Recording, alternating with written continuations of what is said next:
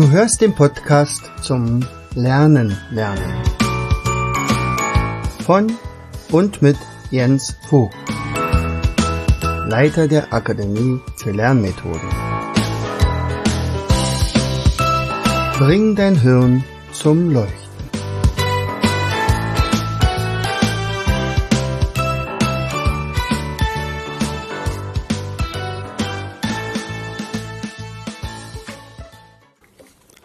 Herzlich willkommen zu einer weiteren Episode unseres Podcasts Bring dein Hirn zum Leuchten. Hier ist wieder der Jens. Ich freue mich, dass du eingeschaltet hast. Also ich melde mich ja heute hier aus Oderberg. Mein Vater hat heute Geburtstag. Er wird 89 Jahre. Und äh, vielleicht hast du ja mal eine Episode von ihm sogar gehört. Ich habe allerdings letztens mal geguckt, irgendwas stimmt da nicht. Äh, das war eine der allerersten Episoden, die wir aufgenommen haben und äh, da unterhielt ich mich mit meinem Vater darüber, wie man so wahnsinnig viel Allgemeinwissen aufbauen kann. Ähm, also ich hatte ja mal ein Quiz erstellt für unsere ähm, Mindmap-Galerie und äh, da sind so Fragen dabei, also über Persönlichkeiten von Deutschland, äh, die man nicht googeln könnte, so ohne weiteres. Ja, also die kann man eigentlich nur aus dem Mindmap heraus erlesen. Also zum Beispiel, wer war der erste, nee, wer, wessen erste Worte waren, äh, die Suppe ist heiß. Ja, oder wessen äh, Frau äh, klaute meine Erfindung und stellte damit einen Weltrekord auf. Oder äh, in meiner Zeit in Paris habe ich die, also meine Zeit in Paris habe ich die meiste Zeit im Bett verbracht.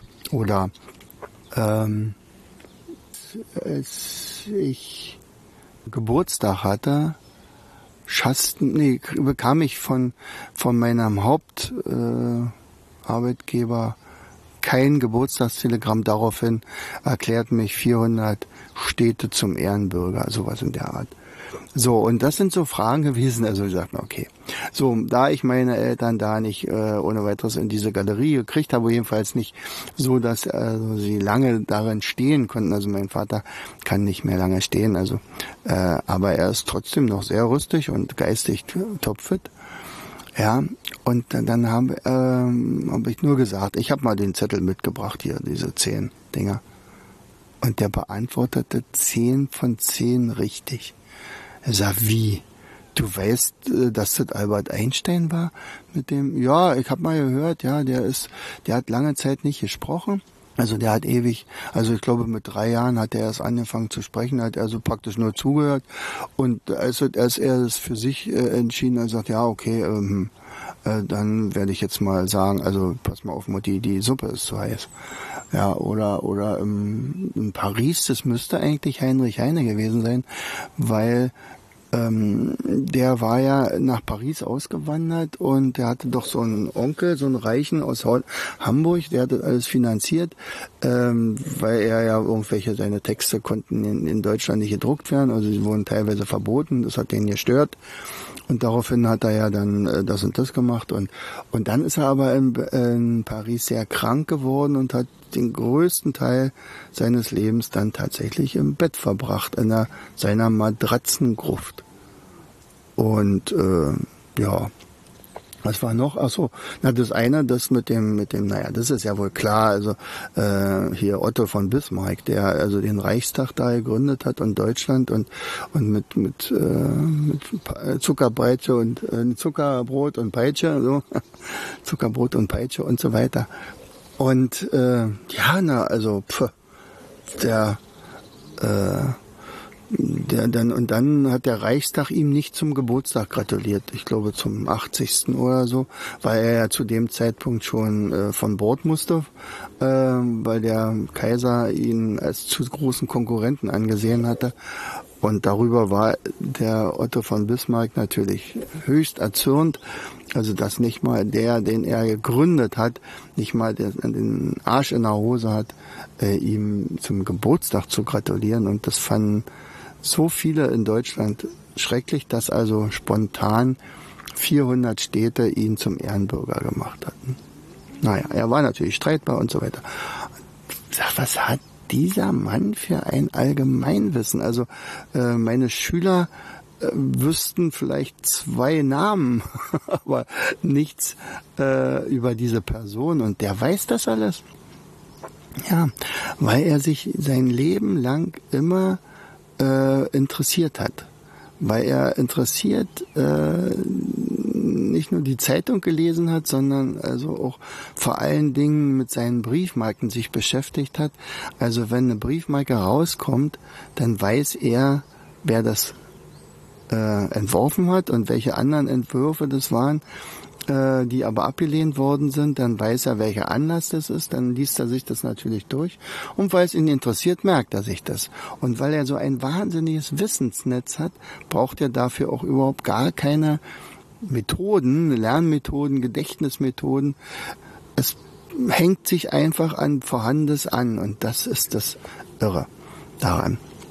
So, und außerdem äh, hat er dann sich ein, zweites Hobby dann äh, gemacht. Das war damals zu der Zeit, als er noch äh, die Bäckerei hatten. Äh, das war also Münzen sammeln. Also da kamen ja diese Euro-Münzen raus und da gibt's ja auch immer eine Geschichte dahinter. Also warum ist denn diese 20 Euro Münze geprägt worden und diese und diese und diese und da hat er viel mehr Zeit als ich zum Beispiel, um sich damit äh, da zu vertiefen und nach und nach hat er also ein unglaubliches Wissen aufgebaut. Also wir, äh, wir wundern uns oder wir staunen immer wieder über sein, sein Wissen, was also zum Beispiel auch über Münzen geht und so weiter. Aber er ist in Gesellschaften auch immer ein sehr beliebter Gesprächspartner. Also ich habe schon erlebt, wo es gab echt Streit gab. Nein, ich sitze neben Arnold. Äh, ja, fühlt sich dann ein bisschen geschmeichelt und so. Ja.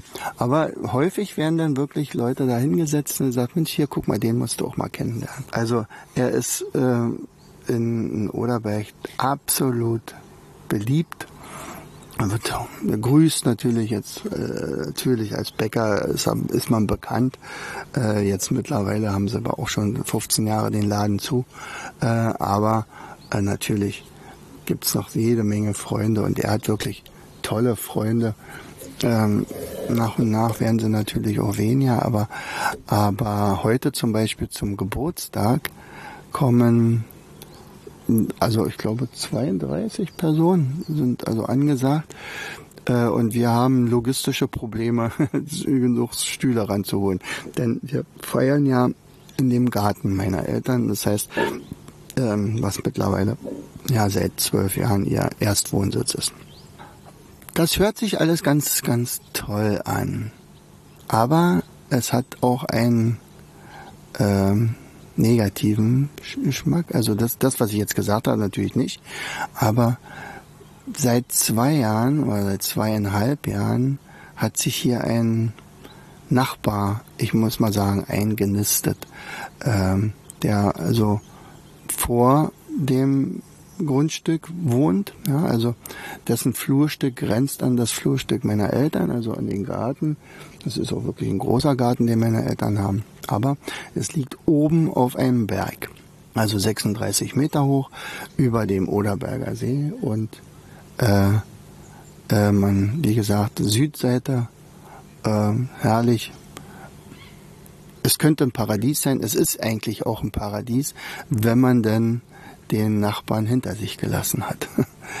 Tja, der Nachbar hatte leider das Grundstück von seinem Freund gekauft, von meinen Eltern, also der, der Freund meiner Eltern, also der alte Nachbar, wir waren befreundet, die haben zusammen Münzen äh, betrachtet oder getauscht oder Briefmarken, war auch ein ähnliches Hobby. Und immer wieder äh, kam dann der Wolfgang hierher und äh, es war ein reges Austauschen und seit 65 Jahren haben wir diesen Garten. Warte mal, sind es 65? Ich weiß jetzt gar nicht mehr. Äh, nee, 1965 haben wir den Garten gekauft. Genau, das war damals ein Wohngrundstück. Äh, aber meine Eltern haben das zu Anfang natürlich nur äh, als Wochenendgrundstück ausgebaut. Ähm, und ja, und das, seitdem gibt es einen einzigen Weg hier zu diesem Garten oder dann jetzt mittlerweile zur Wohnung. Und als hier dann dieser neue Nachbar kam, erklärte er diesen Weg zur Privatsache, denn der lief über sein Flurstück. Und ab sofort erklärte er es zu seinem Garten. Und demzufolge haben meine Eltern da nicht mehr durchzugehen. Es gibt aber rings um dieses, äh, dieses ganze, also dieses Flurstück beziehungsweise diesen Weg nur noch Wildnis. Diese Wildnis ist Landschaftsschutzgebiet. Also da kann man jetzt nicht einfach sagen, dann machen wir eben da einen Weg hin oder so.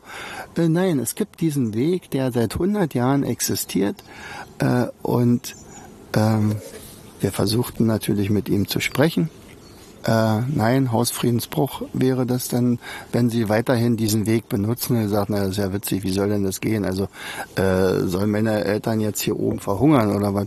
Ja, das äh, fremdes Leid äh, stört ihn eigentlich nicht so richtig und so. Aber das ist halt sozusagen, ja, können wir leider auch nichts machen. Äh, dann haben wir natürlich erstmal die Polizei gerufen, die hat aber gesagt, naja, also so richtig weiß ich auch nicht, also da müsste erstmal was entschieden werden. Ich sagte, na, es gibt doch ein Gewohnheitsrecht, es gibt ein Notwegerecht äh, und, und da muss man doch das Grundstück betreten können. Oder ähm, naja, es ist doch unser Rechtssystem ist doch etwas komplizierter, als man denkt. Aber wir wollten ja nicht gleich äh, mit der Tür ins Haus fallen, also haben wir versucht, über Schieds äh, Gespräche mit einer Schiedsfrau, das zu machen, die allerdings meinte, dass sie so einen sturen Gesprächspartner, der absolut voller Hass ist, äh, noch nie gesehen hat. Also sie, sie macht das jetzt schon sehr, sehr lange, sie macht es ehrenamtlich, aber dass einer so gar keinen Schritt auf den anderen zugehen will, versteht sie einfach nicht. So, und, und wir haben dann erstmal irgendwas äh, hingekriegt. Also äh, war dann irgendwie ein bisschen so gesagt, naja, okay, also den Weg gehen dürfen sie, aber fahren dürfen sie auf keinen Fall mehr. Nun ist es aber so, das ist ungefähr eine zehnprozentige Steigung. Ja, und, und äh, wenn jetzt also Material transportiert wird und wenn es der Wochenendeinkauf ist oder eben auch Holz, äh, das zum Verfeuern gebraucht wird oder äh, irgendein elektrisches Gerät, was transportiert wird. Aber viel, viel wichtiger noch, äh, auch ein Krankenwagen, der eventuell da hochfährt, zu, auf diesem Weg, der, der ja existiert, ähm, das war untersagt. Und er sagt, na ja, also er hat dann vor anderthalb Jahren einen Pfahl gesetzt und der ist abgeschlossen und der wird nur äh, geöffnet, wenn er das erlaubt. Ja, es gibt noch einen anderen Nachbarn, der sich damals eingeklagt hatte in einem Grundbuch, äh, dass er da ins Grundbuch geht. Also das war aber noch mit dem Freund meines Vaters, ähm, der das auch gar nicht wollte. Sagt, na, was willst du denn? Also na klar, kannst du da hochfahren. Nein, ich möchte in diesem Grundbuch sein.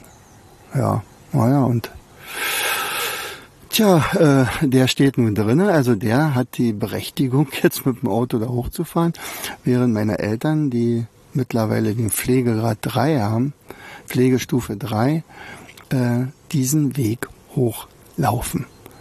Jeden Tag. Mit wenn sie, das Auto steht jetzt unten, da hat er das großzügig gestattet, dass sie ihr Auto ja ohne weiteres da auf dem freien Platz parken können. Das ist übrigens nicht sein Flurstück, sondern das von einem anderen Nachbarn, dem praktisch die Wildnis des restlichen Berges gehört. Und da ist auch ein Werk. Den hat er natürlich nicht gefragt, aber so kann man ja großzügig damit umgehen. Und naja. Äh, also es ist nicht das Paradies mehr. In, was ich, würde ich damit sagen, also wir haben jetzt tatsächlich die Klage eingereicht und hoffen, dass also ein Richter tatsächlich ein Herz hat und diese ganze Geschichte endgültig dann genehmigt und er sagt hier, das entscheidet.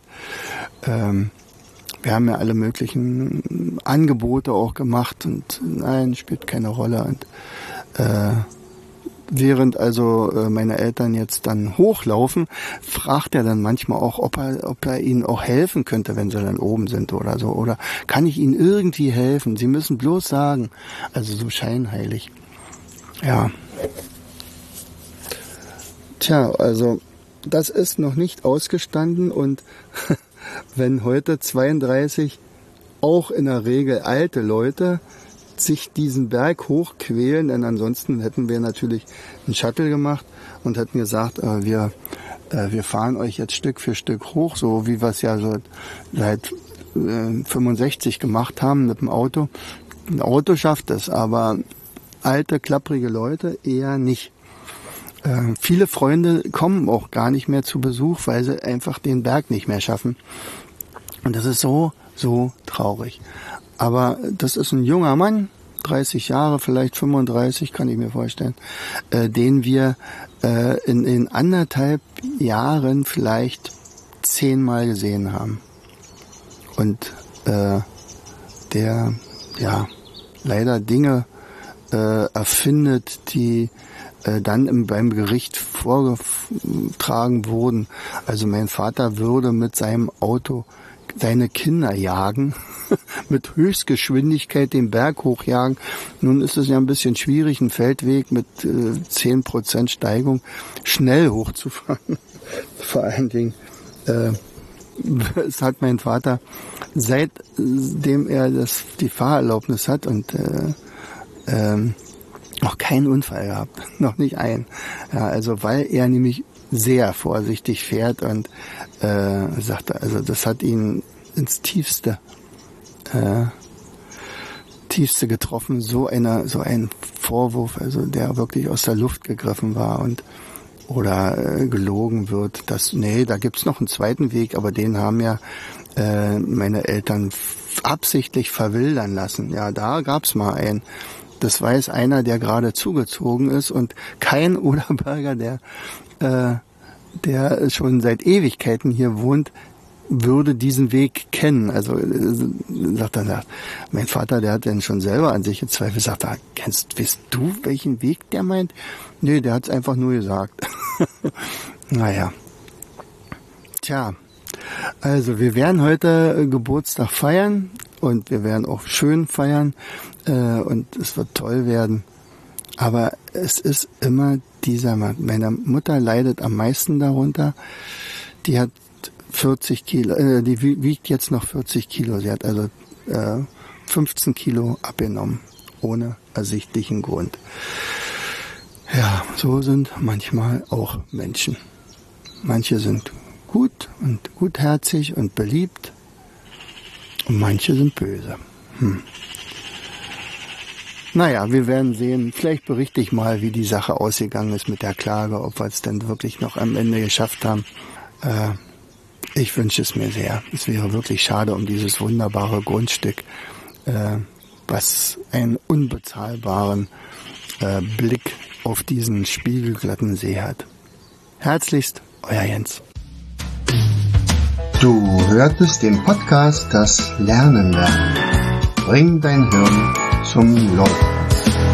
Von und mit Jens Vogt, Leiter der Akademie für Lernmethoden. Gerne lade ich dich ein, uns auf unserer Seite zu besuchen. Klicke einfach auf www.afl-jv.de.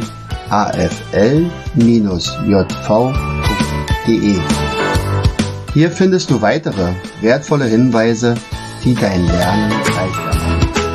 In unserem Shop www.mindmaps.de shop.de wirst du viele praxiserprobte Produkte rund ums Lernen finden. Bis zum nächsten Mal. Dein Jens.